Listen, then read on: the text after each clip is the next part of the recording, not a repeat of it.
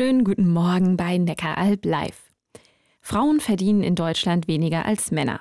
Sie haben seltener Führungspositionen und sie werden häufiger Opfer von Gewalt.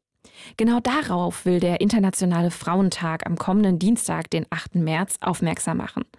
Und auch in der Kirche gibt es 2022 beim Thema Gleichberechtigung noch genügend Baustellen. Findet auch Cornelia Ayas.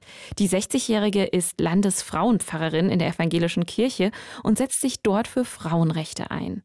Es hat sich schon sehr viel getan, sagt sie. Zum Beispiel gibt es mittlerweile sehr viele Pfarrerinnen in der evangelischen Kirche, aber in den Leitungsämtern sind wir noch lange nicht so weit. Ne? Also die Badische Landeskirche hat zwar jetzt eine Bischöfin gewählt, in Württemberg sind wir im März dran, wir haben auch eine Bischofskandidatin, aber ich glaube, von 20 Landeskirchen gibt es gerade mal fünf weibliche Präsidentinnen.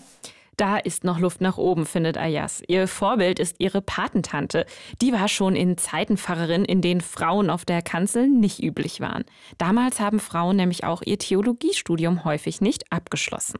Es gab damals halt auch eher konservativ ausgerichtete Theologinnen, die dann lieber einen Theologen geheiratet haben und dann so ehrenamtlich Pfarrfrau waren. Das ist heute seltener der Fall, aber die Vereinbarkeit von Beruf und Familie ist für junge Theologinnen immer noch schwierig, sagt sie. Und je höher man in der Hierarchie geht, desto schwieriger wird es für Frauen, auch in der evangelischen Kirche.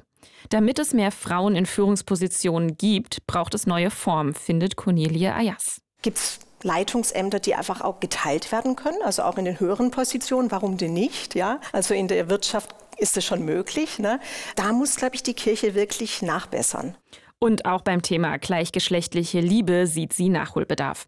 Vor allem, weil queere Menschen bis heute in der evangelischen Landeskirche in Württemberg nicht heiraten können. Es darf so nicht bleiben. Also in der Kirche Jesu Christi, da sollen wir eigentlich alle gleichberechtigt sein sagt Cornelia Ayas bei Neckaralb live, die Landesfrauenpfarrerin in der evangelischen Kirche.